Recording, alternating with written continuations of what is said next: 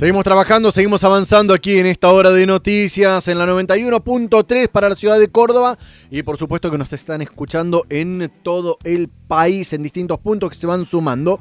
Leía los títulos recién que tiene que ver con el reclamo de la cooperativa COPI, que es de Carlos Paz, que llegó hasta la Casa Rosada. ¿Por qué? Ayer fueron recibidos por el presidente de la Nación, Alberto Fernández, y ya estamos en línea con el gerente general de la cooperativa en cuestión, Rodolfo Frisa, a quien le doy la bienvenida. Rodolfo, el gusto de saludarte, Jonathan Cloner de este lado, ¿cómo te va?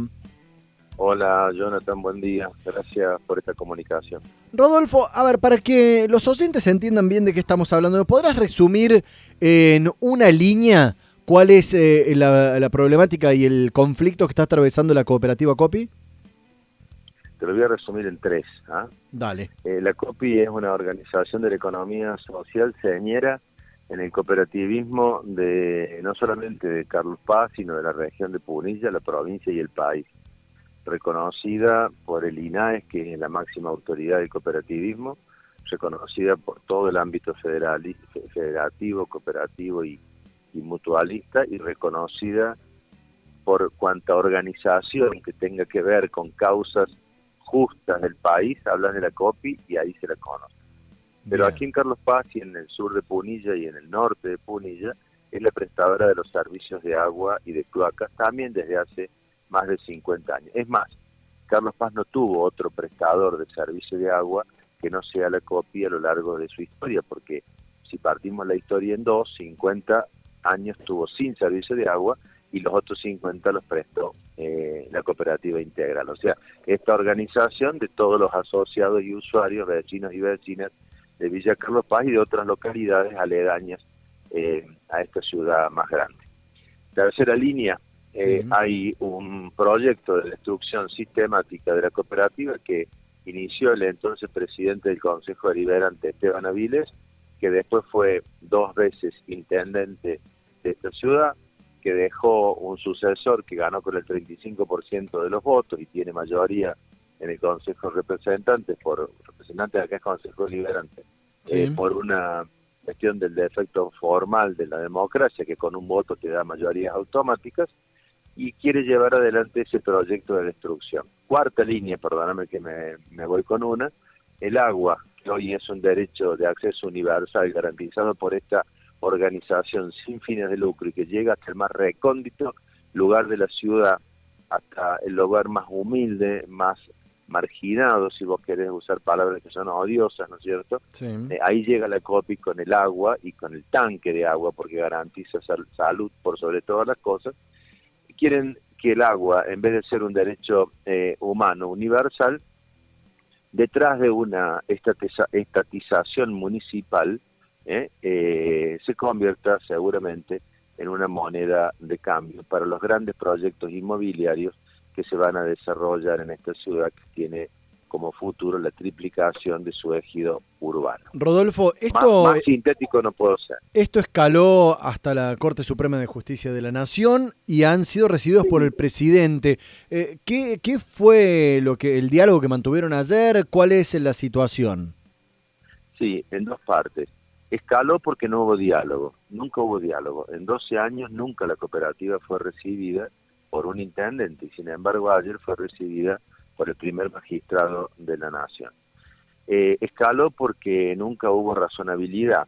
Escaló porque, a ver, no había mayorías en el Consejo de Representantes para presentar una ordenanza, entonces lo hicieron por un decreto.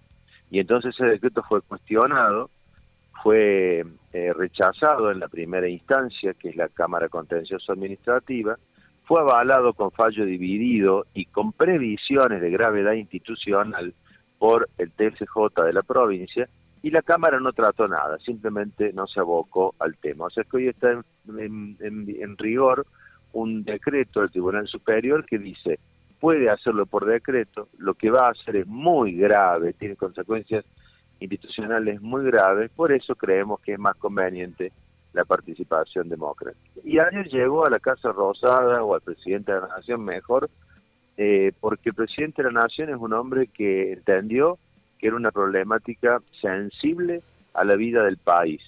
¿Por qué?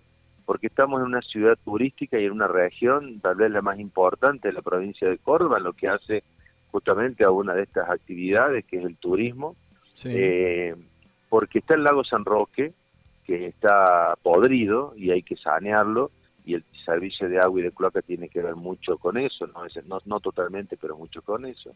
Porque hay una triplicación del ejido y hay un riesgo ambiental eh, muy grande porque hay 240 eh, fuentes de trabajo directas en blanco, dignas, con toda la seguridad social, porque la COPI no precariza y están a riesgo de ser precarizadas por, por la Municipalidad de Villa Carlos Paz, que es la gran precarizadora laboral, basta con ver el conflicto que tienen en salud, los, los salarios que pagan a sus empleados, eh, más de mil y solamente 300 en planta, el resto contrato basura. Entonces por eso escaló hasta allá. Ah, ¿Y ahora cómo sigue la cosa, Rodolfo? Al no haber habido nunca un canal de diálogo, el presidente entendió que podía escucharnos.